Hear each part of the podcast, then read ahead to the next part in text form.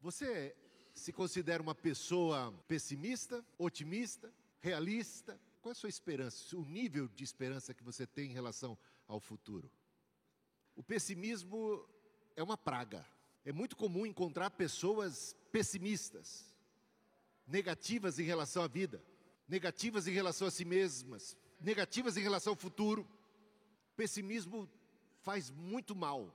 Pesquisas sérias, científicas, comprovaram que pessoas pessimistas têm muito mais dificuldade de se recuperarem de uma cirurgia do que pessoas otimistas. O pessimismo é sinal de incredulidade, de falta de esperança. A gente não está aqui querendo defender um otimismo ingênuo, meio besta, que faz com que fique dando murro em ponta de faca. A gente tem que ter um simancol, a gente tem que ter um realismo. Mas, diante muitas vezes da realidade hostil, ameaçadora, nós precisamos transcender essa realidade, olhar para Deus, encontrar em Deus força, poder, graça para enfrentar, encarar o gigante com confiança. Está entendendo? É possível isso, mesmo sendo realistas, percebendo que estamos em inferioridade, que o nosso poder e a nossa força não dão conta do recado. Nós que somos de Deus, temos confiança na provisão divina no poder do Senhor, na intervenção milagrosa. Então, nós animamos o nosso coração, nós nos fortalecemos em Deus. Dele vem a nossa força, vem a nossa alegria, vem o nosso impulso. Então, o que eu proponho hoje para vocês é uma visão bíblica desta temática.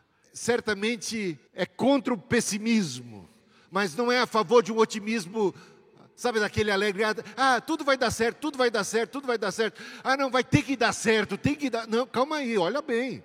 Às vezes está na hora de você reconhecer que esse plano A falhou e partir para o B em confiança de que o Senhor no, nos dirigirá e nos dará vitória.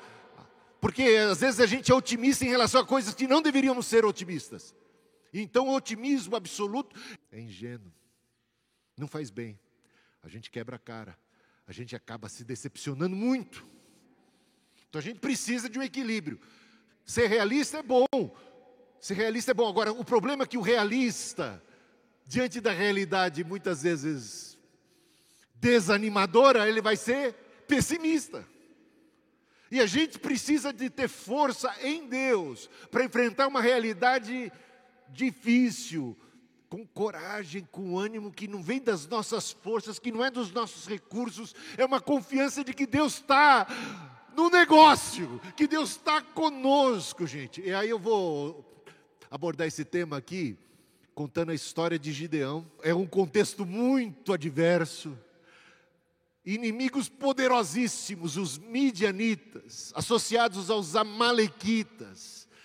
Eles por anos, foram sete anos. Você pode abrir sua Bíblia em Juízes capítulo 6. Juízes capítulo 6 e vai acompanhando. Capítulo 6, 7, 8. Então, eu não vou ler porque seria muito extenso. Mas eu vou contar a história para vocês, de maneira resumida, e vou apontar aqui para vocês exatamente o que é que Deus, o Espírito Santo, está querendo nos ensinar com essa história e como ela tem a ver com a nossa vida, com a nossa perspectiva das coisas. Então vem comigo aí, Juízes capítulo 6. Os midianitas por sete anos atormentavam, roubavam, oprimiam o povo de Israel. O povo de Israel caiu nessa desgraça por causa dos seus pecados. Foi por causa dos pecados que ele caiu realmente em desgraça. E, e os midianitas deitavam e rolavam, anos de tormento, sete anos olhando, roubando, oprimindo, dominando, escravizando, detonando, tudo que eles plantavam era roubado, era destruído. tudo que eles faziam. Então eles estavam numa penúria, numa penúria muito grande, num desânimo muito grande, num pessimismo muito grande. E eles oram ao Senhor, eles clamam ao Senhor, eles ainda têm a quem recorrer. Arrependidos buscaram ao Senhor, o Senhor envia um profeta, o profeta diz: dá o diagnóstico, vocês estão passando por isso por causa disso, disso e disso. E Deus se levanta, e Deus se manifesta, aí diz aí o anjo do Senhor, não é isso que aparece?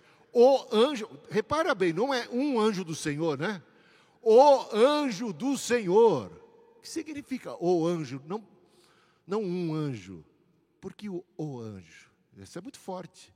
O, o anjo. Gente, isso aí é uma teofania. Toda vez que aparecer na Bíblia o anjo do Senhor, é teofania, é Deus se manifestando através do anjo, em pessoa.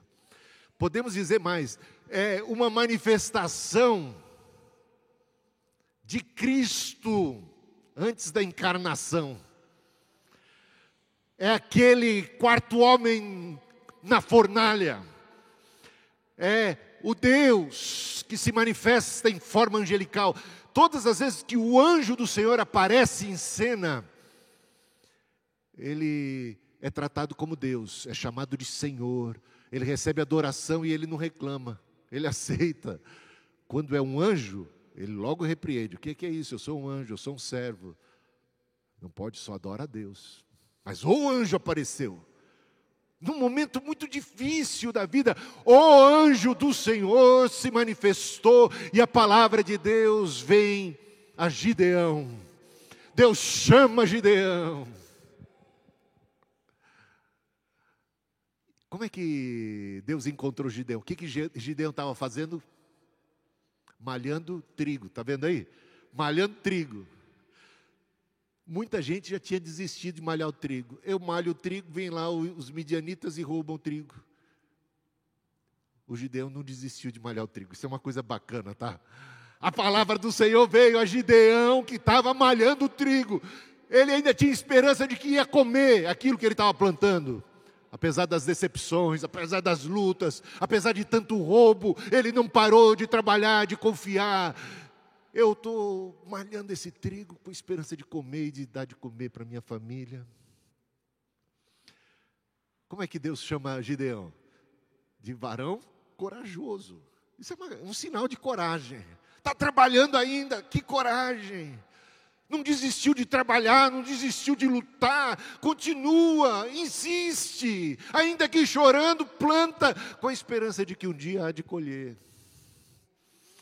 É bacana isso, você vê. Gideão é elogiado por Jesus, o anjo do Senhor. Ele é elogiado, corajoso. Eu estou escolhendo você, para você ser o líder de um movimento que trará a libertação a Israel. Vai nessa tua força. Gente, olha o que Deus está falando. Vai nessa tua força. Aí o Gideão, o que, que o Gideão responde? Deus, senhor está de brincadeira, né? Nessa minha força, enfrentar os midianitas, um exército poderosíssimo, 135 mil homens fortemente armados, e acampados no vale de Jezrael, tomavam conta, a visão daquilo era assustadora. Vai na tua força bater de frente com 135 mil homens. Na minha força, Senhor, estou malhando trigo. Não sou nem general de guerra, nem nada. Na minha força não dá. Quem sou eu? Eu sou é, da menor família, eu sou o mais inapto dentre todos em Israel. O senhor está escolhendo errado. Na minha força não dá. Mas o que é que Deus responde para ele? Eu serei contigo. Faz diferença isso para você? Vai na tua força. Faz o que o que está a teu alcance, mas saiba do seguinte: não é na tua força que você vai ter vitória, não. A tua força você tem que colocar. Adore ao Senhor teu Deus com todas as tuas forças. sirva, viva com todas as suas forças, com todas as suas capacidades, mas as nossas forças, as nossas capacidades são pequenas diante de desafios enormes e de gigantes enormes e de exércitos enormes e de adversidades gigantescas. Deus, olha, o que, que Jesus vai dizer certa vez? Graças te dou, ó Pai, porque ocultastes estas coisas dos poderosos, dos reis, dos sábios, dos mais capacitados e as revelasses aos pequeninos. Paulo vai dizer certa vez, ele aprendeu que o poder de Deus se aperfeiçoa na fraqueza, que quando eu sou fraco, aí é que eu sou forte.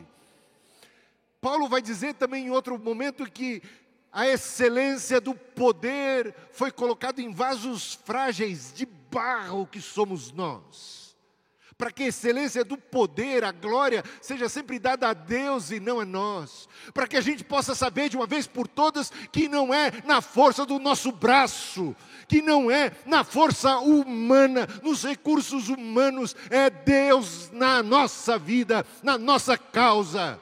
É Deus, meus irmãos. Glórias a Deus. E não importa o tamanho da encrenca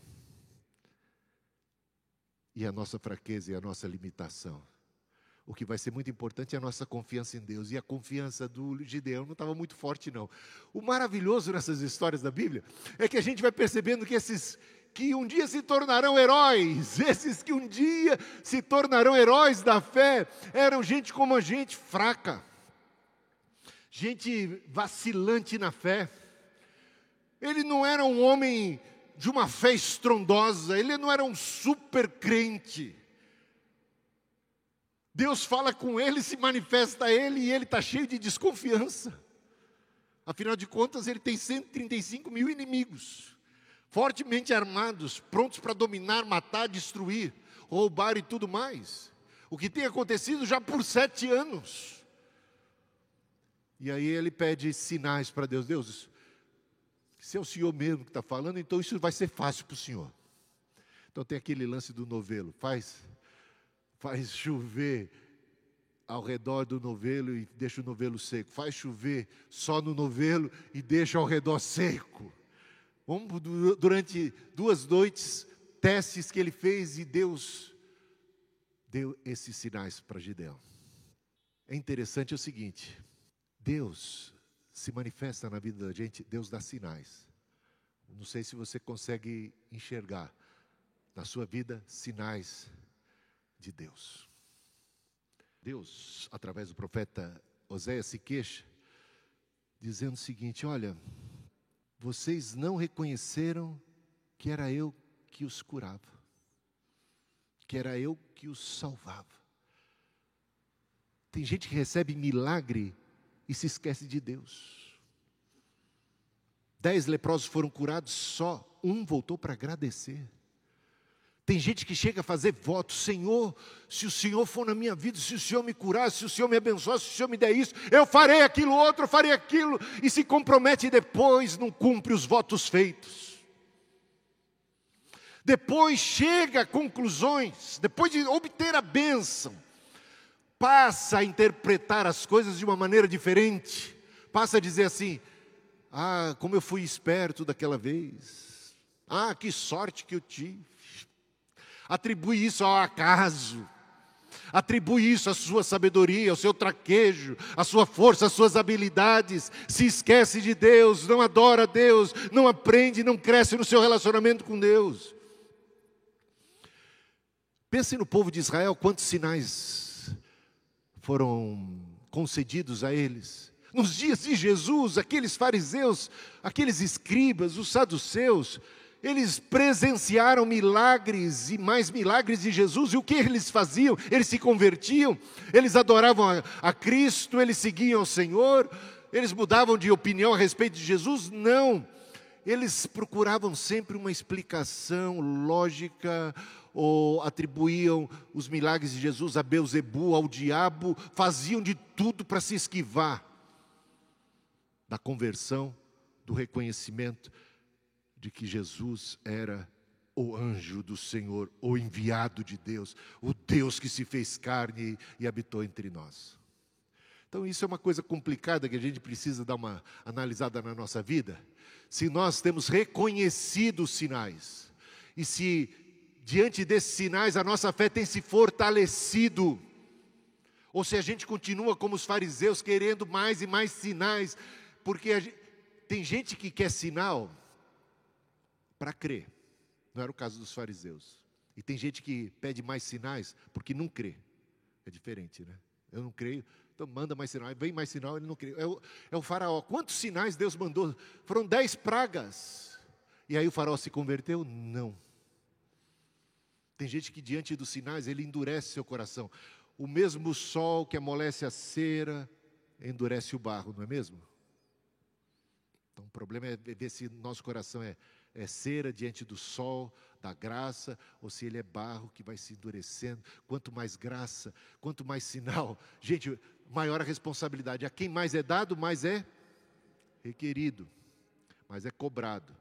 E é interessante, você pediu sinal, Gideão, você pediu sinal porque você só tinha 32 mil homens, só 32 mil soldados para enfrentar 135 mil, é 4 para 1 aí, faz a conta, 4 para 1.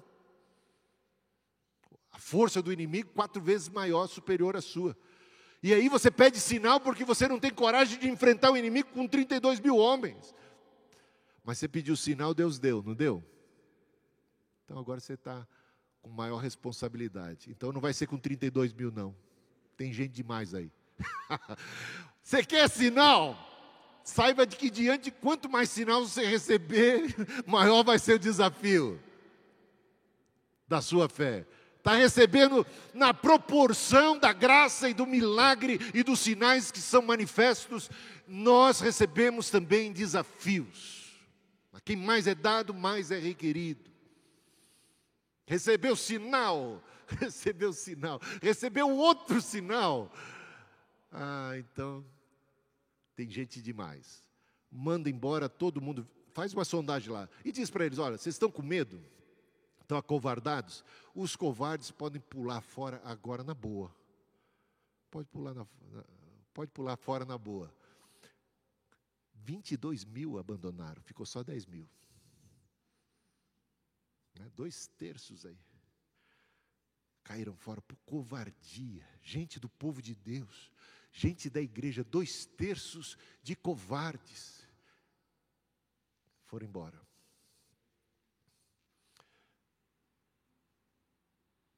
Mas Deus falou assim: tem gente demais. Tem gente demais. E fez o teste.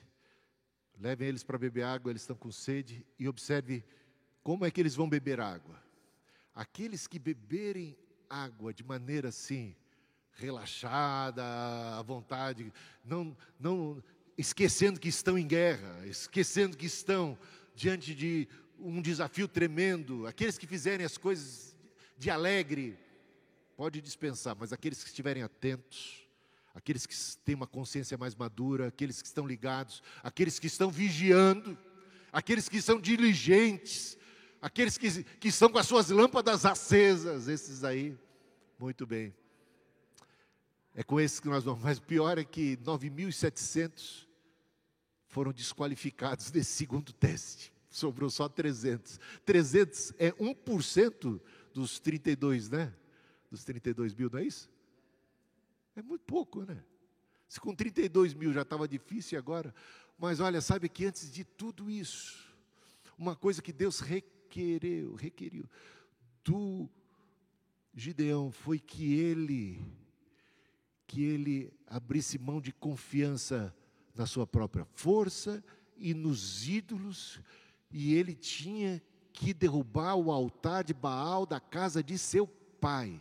Gente, numa família, numa sociedade patriarcal, quando as coisas, tudo passava de pai para filho, você romper com a tradição, Você se levantar contra o altar, o ídolo do seu pai, ele tinha que derrubar um poste ídolo, o, o, o, algo tremendo. Ele teve que pedir ajuda e foi fazer isso na calada da noite, derrubar todos os altares de Astarote, de Baal, botar tudo isso. Meus irmãos, a gente precisa, para ter bênção na vida, confiança, a gente precisa estar ligado e puro em relação ao nosso relacionamento com Deus.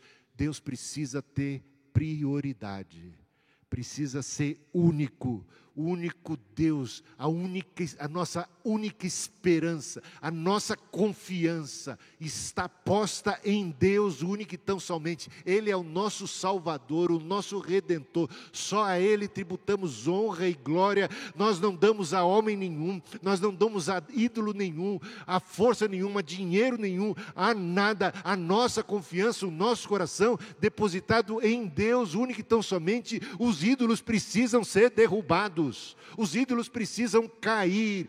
Tudo aquilo que ocupa primazia na nossa vida, seja um parente, um familiar, seja alguém que nós amamos muito, qualquer coisa ou pessoa, qualquer situação, precisa deixar o trono do nosso coração para Jesus. Só Ele, só Deus pode ocupar o lugar que lhe pertence para depois a gente poder saber que foi Ele mesmo e não um outro ídolo. Tem gente que reza para tudo quanto é santo, não é? Depois não sabe nem que, qual deles foi que abençoou. Para quem que eu vou agradecer? Né? Tem gente que vem na igreja evangélica, vai no centro disso, no centro daquilo outro, vai no Sheixonoye, vai receber passe, toma achado, não sei das quantas, faz um monte de coisa.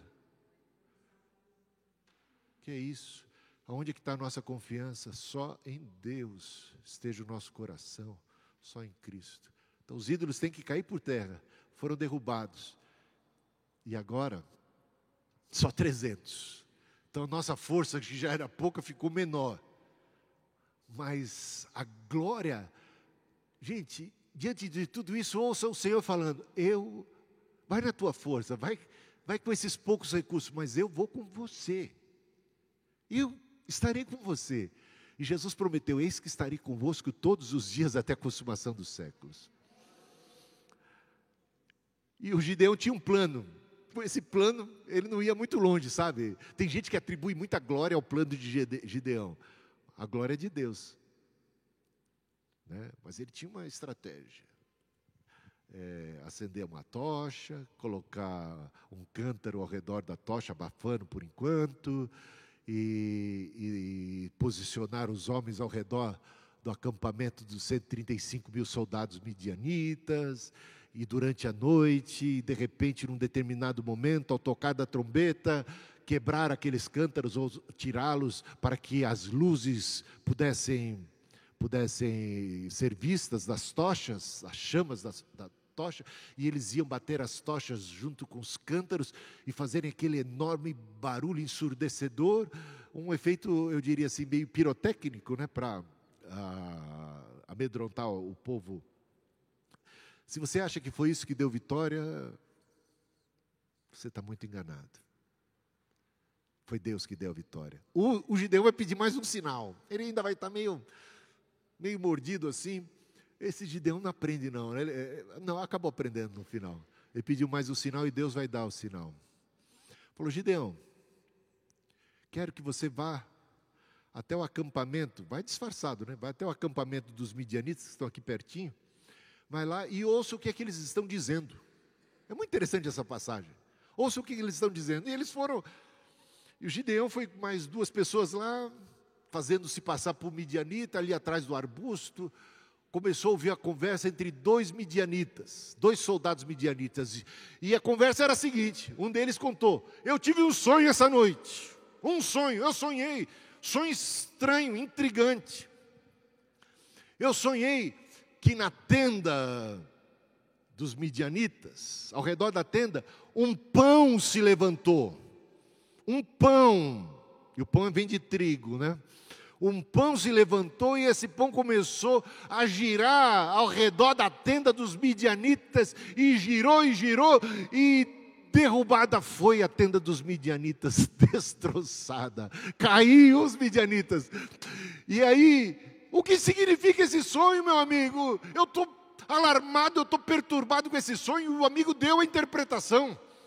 E o Gideão ouvindo tudo, atrás do arbusto. A interpretação do amigo foi a seguinte: Esse pão é Gideão! Este pão é Gideão, e eles vão vir contra nós, e nós seremos destruídos. Que coisa de doido. Eles tinham 135 mil homens e estavam perturbados. Perturbados, espiritualmente perturbados, amedrontados com sonhos, com pavor, com culpa, sentimento de culpa, porque eles estão há sete anos espoliando, há sete anos roubando e oprimindo, fazendo mal, praticando mal, matando, roubando, oprimindo. Meus irmãos, começa a bater uma sensação de culpa. A gente já viu algumas entrevistas e pesquisas feitas com pessoas que foram muito más da vida tipo nazistas, e depois também aqueles que escravizavam, matavam, roubavam é, e faziam barbaridades. Essas pessoas costumavam ter sonhos terríveis. É o sentimento de culpa, é consciência pesada. Sentiam que a qualquer momento todo mal praticado se voltaria contra si. E eles estavam temendo agora o fantasma de Gideão. Sabe, esse espírito de Gideão, do Gideão oprimido, que representa todo Israel, que foi escravizado, espoliado, detonado durante sete anos, pudesse se levantar contra eles, e eles estavam atormentados espiritualmente, e isto foi um sinal, o último sinal dado por Deus a Gideão. Gideão falou assim: Poxa, Deus está trabalhando, eu nem sabia no arraial, já há todo um, uma, um, um estado de, de pânico, de medo, há toda uma angústia coletiva, um sentimento de culpa que se abateu sobre todos eles, o medo do juízo. E de repente, aí sim a estratégia de, de Gideão vai casar bem, né? Quando de, noite lá vem cercando o acampamento aqueles 300 homens posicionados estrategicamente e batem aquelas luzes e tal. Eles podiam ter pensado que eram fantasmas, que eram qualquer atormento, qualquer feitiço, numa cultura como aquela. Bateram retirada, é, lutaram contra si mesmos, foram desbaratados e a vitória foi de Gideão com apenas 300 homens. Não é? Bacana isso, não é? A realidade é muito difícil, muito dura a realidade. Mas com Deus somos mais do que vencedores. É? Eu acho que isso deve ficar para nós como lição. Confiança no Senhor, reconhecer os sinais, fortalecer a fé, não confiar no nosso próprio braço, não ter nenhum ídolo, nada no trono, uma confiança inabalável em Deus, e vai na tua força, vai na tua força. Deus está dizendo, vai na tua força, mas consciente de que ela não é suficiente. Mas não desanima, vai na tua força, porque Deus é contigo, Deus está com você, eu serei contigo. Então confia. Você não está sozinho. Com Deus a gente já é maioria. Com Deus, como aliado, a gente tem todas as razões para estar tá confiante, esperançoso. Que a esperança tome conta aí da sua mente, do seu coração. Do amor de Deus por você, do cuidado de Deus por você, da provisão divina. O Senhor proverá. O Senhor dará vitória em Jesus Cristo.